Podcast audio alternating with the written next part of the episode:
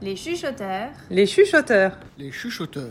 le podcast de Pétion Vivre Tourisme, Mettez du tourisme dans vos oreilles. Bienvenue à l'ouvrage Maginot du Hackenberg. C'est le plus gros ouvrage de la ligne Maginot. Il est composé de deux blocs d'entrée, de deux blocs d'observation et de 15 blocs de combat.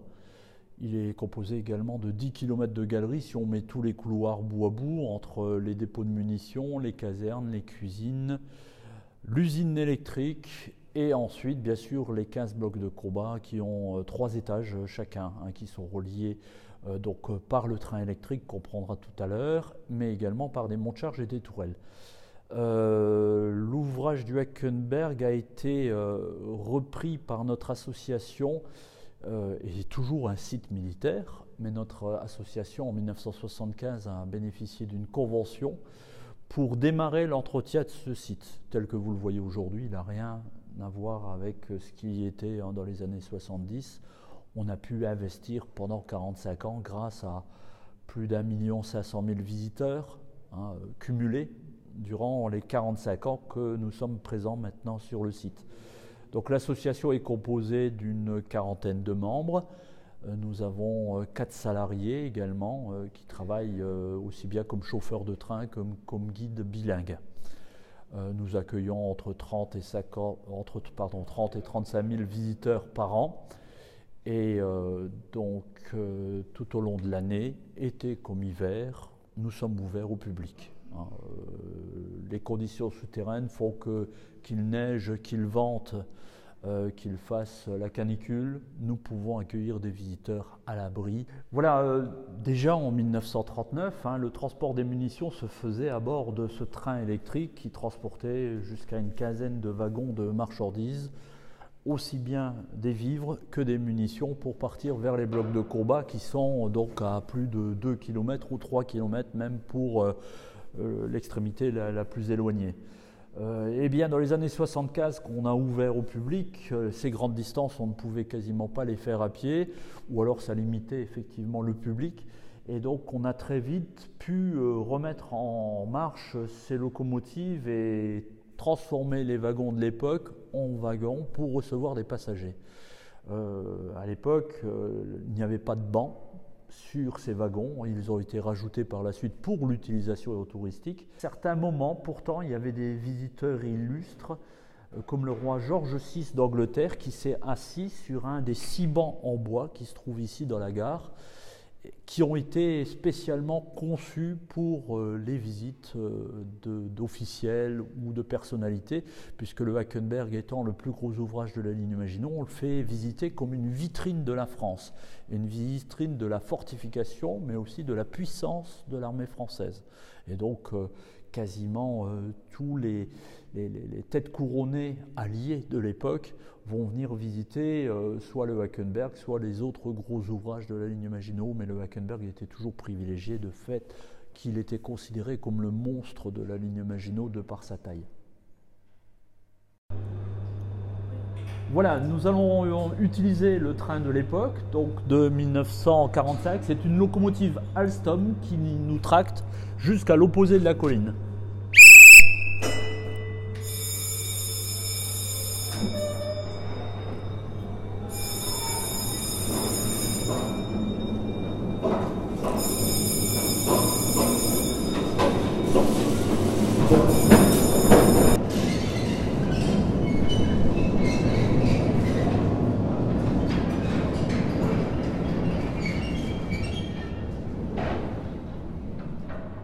Terminus, tout le monde descend. Aussteigen Nous sommes au lendemain de la Première Guerre mondiale. Lorsqu'on construit le Hackenberg et les autres ouvrages de la ligne Maginot en 1929, on va utiliser la dernière technologie qui existe. Donc l'avènement de l'électricité dans les années 1920 fait que tout fonctionne à l'électricité dans les ouvrages. Ça va de l'éplucheuse à patates, des groupes électrogènes aux convertisseurs. Euh, nous allons visiter maintenant un bloc de combat avec une tourelle d'artillerie. Cette tourelle d'artillerie fonctionne déjà à l'époque avec du 120 continu.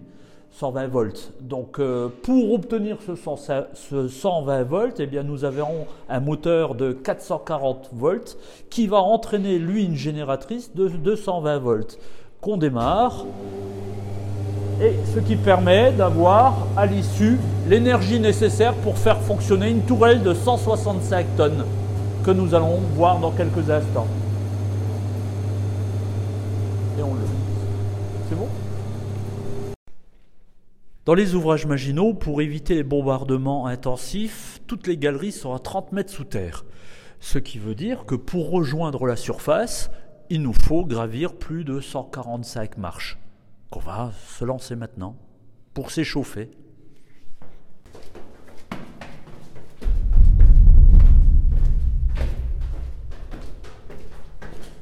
Acheminer les munitions vers les blocs de combat, on utilise donc des monts-charges qui pouvaient contenir jusqu'à 2 tonnes 5 de munitions.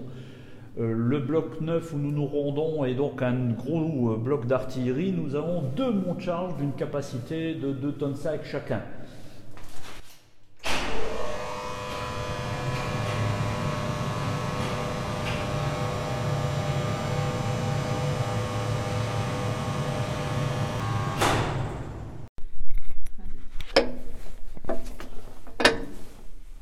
La plupart des blocs de combat, on a des issues de secours. Ces issues de secours permettaient aux hommes de rejoindre les extérieurs pour partir en patrouille.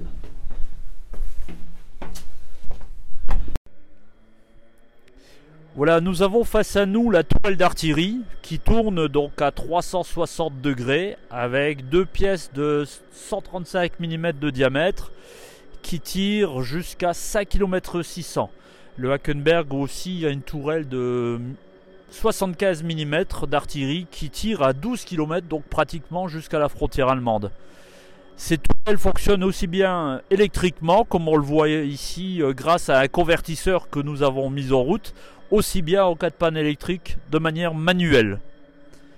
Elles sont éclipsables, c'est-à-dire que en fin de tir, elles rentrent à nouveau sous terre, comme une tortue rentre sa tête dans sa carapace. Alors les tourelles d'artillerie, donc elles sont de mitrailleuses, elles sont euh, de 135 mm de diamètre, de 75 mm de diamètre ou de mortier, selon euh, l'ennemi approchant ou la distance de tir. Euh, certaines armes ne tirent pas à la même distance que d'autres, donc on a plusieurs armes mixtes qui permettent d'accueillir l'ennemi au fur et à mesure. Et on va la faire fonctionner, elle fonctionne donc manuellement ou électriquement.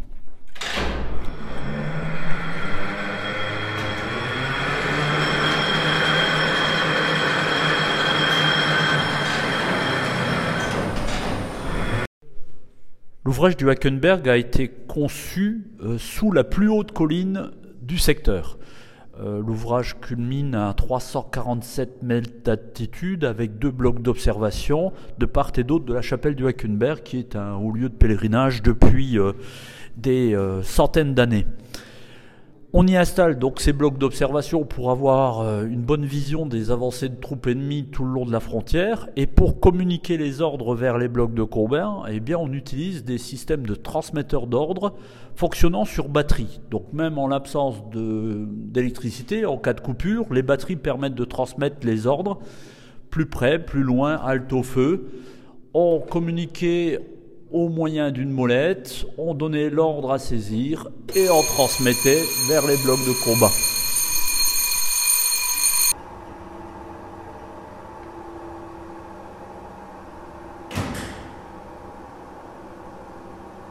Le train était utilisé aussi bien pour le transport des munitions que le transport de la soupe. Donc même si on n'utilisait pas des munitions au quotidien en temps de guerre et en temps de paix, par contre, le transport de la soupe était nécessaire puisqu'on avait jusqu'à 1200 hommes à nourrir euh, et ils prenaient leur repas sur leur lieu de travail, donc à 2 km d'ici, dans les blocs de combat. Il n'y a pas de réfectoire dans les ouvrages. Il n'y a pas d'endroit où on fait revenir les hommes à une heure précise pour qu'ils se restaurent. C'est les cuisiniers qui livrent sur place. Nous sommes maintenant dans les cuisines de l'ouvrage. Donc les jeunes gens qui viennent ici ont 25 ans, hein, en 1933.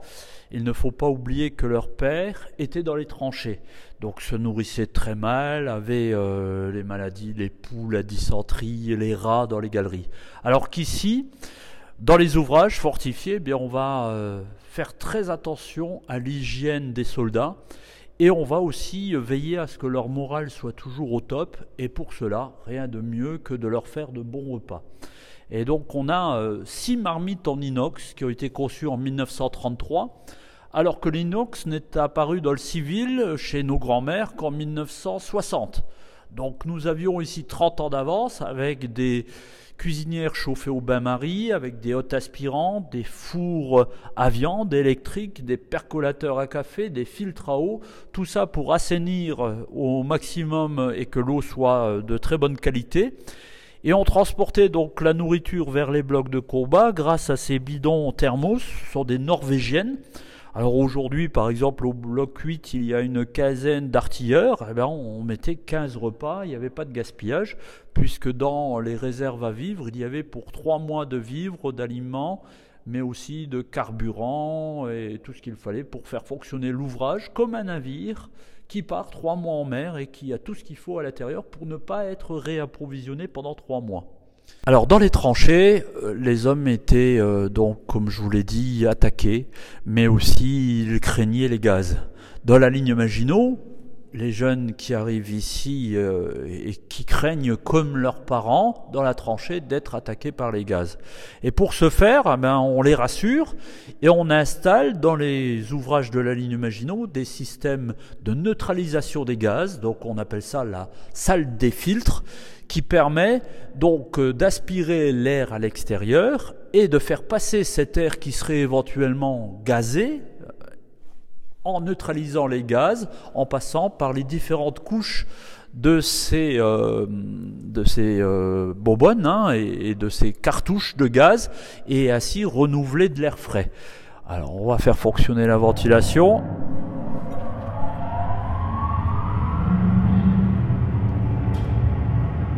On mettait ainsi l'ouvrage en surpression chaque fois qu'il y en avait une alerte au gaz comme à bord d'un sous-marin.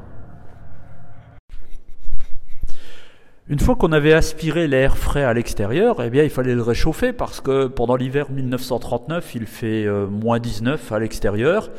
Et si on inspire sous pression de l'air froid et qu'on le souffle à l'intérieur, on est comme à l'intérieur d'un congélateur. Et donc on risque de congeler tous nos hommes de troupe. Et donc euh, pour éviter cela, eh bien, on a un système de réchauffage de l'air avec d'énormes radiateurs alimentés par l'eau chaude des groupes électrogènes. Hein. Euh, il faut de l'eau pour refroidir les moteurs. Lorsque l'eau ressort des moteurs, eh c'est comme notre moteur de voiture, l'eau est chaude. Et elle va être réutilisée, cette eau chaude, pour réchauffer l'air qui ensuite est ventilé dans toute la caserne grâce à un système ingénieux pour l'époque qui aujourd'hui est connu sous le nom de VMC, tout simplement, hein, puisqu'on ventile chaque chambrée, euh, chaque pièce par ce système d'air chaud qui chauffe en même temps la pièce. La particularité avec Reims, c'est qu'on a un des deux seuls murs anti-char qui existent en France. Alors pourquoi la présence d'un mur anti-char sur Vécrin? Tout simplement, nous sommes à 15 km de la frontière allemande. Entre Vécrin et l'Allemagne, nous avons une énorme forêt, c'est la forêt des Quatre Seigneurs. Et cette forêt des Quatre Seigneurs, eh bien, on craignait que les chars allemands y pénètrent et qu'on ne les voit pas et qu'on ne les entende pas venir jusqu'à ce qu'ils nous surprennent. Pour éviter cela, eh bien, on va couper la forêt et ériger un mur de 8 mètres de haut, de 800 mètres de long, avec tous les 200 mètres des casemates anti-chars, des canons qui croisaient leur feu, ainsi qu'un fossé anti-char pour empêcher les chars de franchir ce barrage. Comme toute arme de dissuasion, eh bien on ne verra jamais un seul char avec rein parce que c'est un mur anti-char. Alors, on a ici euh, la configuration d'une chambrée. Euh, sauf que dans la caserne, il y avait 350 lits séparés par des cloisons. Nous avons donc 350 lits pour 1200 hommes. Ce qui veut dire qu'un lit est utilisé dans la journée par 3 ou 4 soldats. Tous les 6 à 8 heures, comme à bord d'un navire ou d'un sous-marin, euh, les hommes quittaient les lits pour rejoindre euh, les salles d'eau, etc., où l'hygiène était irréprochable, comme je vous l'ai dit, les douches, les lavabos. Euh, c'est la première fois d'ailleurs qu'on voyait des douches. Il hein. ne faut pas oublier que les hommes étaient de milieu modeste, donc ils, euh, ils avaient encore la maison au fond du jardin, la cabane au fond du jardin. Ils se baignaient dans un baquet avec de l'eau chaude chauffée préalablement au fourneau. Ici, c'est des douches avec des robinets, eau froide, eau chaude. Donc c'est Ils connaissent pas ça dans leur vie euh, normale et chez eux.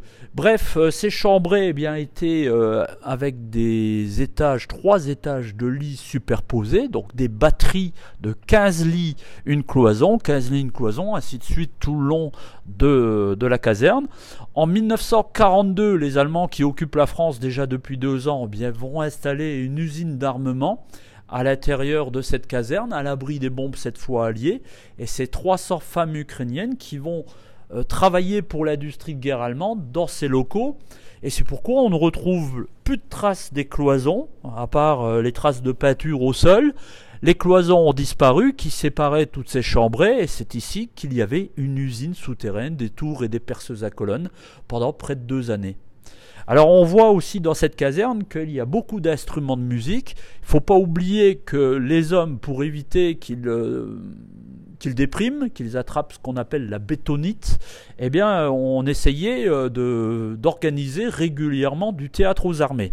Alors, le théâtre aux armées, c'est parfois euh, des, euh, des grands chanteurs et des grandes chanteuses, comme Joséphine Becker, qui va venir le 8 novembre 1939 au théâtre municipal de Thionville chanter devant les troupes de forteresse.